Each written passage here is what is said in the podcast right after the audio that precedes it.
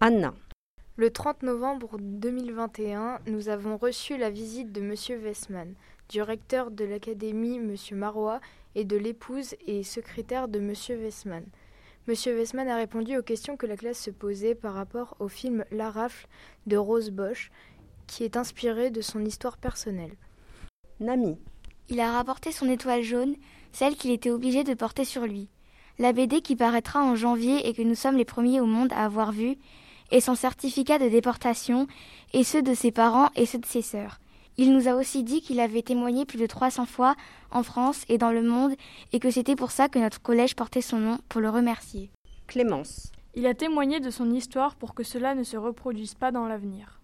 J'ai été ému et touché par l'histoire de Joseph Weissman car elle sortait de son cœur et bien que cela le rendait triste, il s'est mobilisé pour nous la raconter.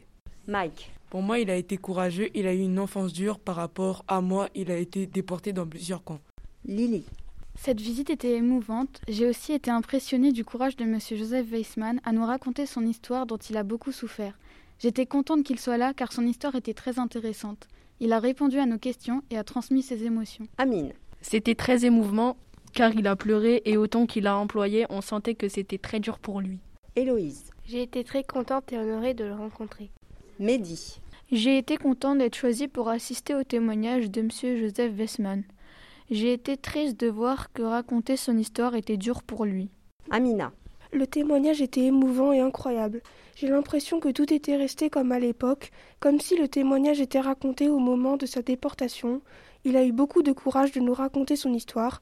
Il a pleuré et nous a fait comprendre que cette époque était plus difficile qu'on ne le pensait. Myriam. J'ai été surprise par son histoire. Il nous a transmis ses sentiments en la racontant. Nino. Cette visite m'a transmis du stress car M. Joseph Weissman est un grand homme courageux.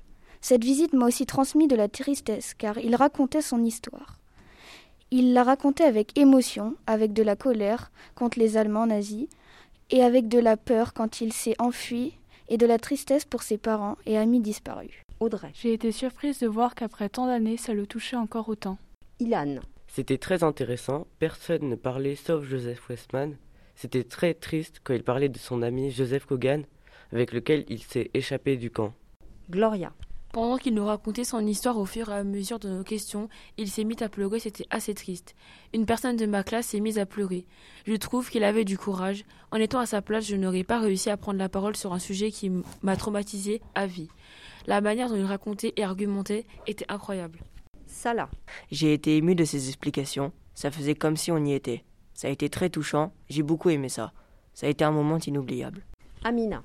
C'est très important pour nous savoir l'histoire de la France et de ce qui arrivait à beaucoup de personnes, pour nous remémorer, nous souvenir et être au courant de ce qui s'est passé et que pour que jamais ce, ce massacre recommence.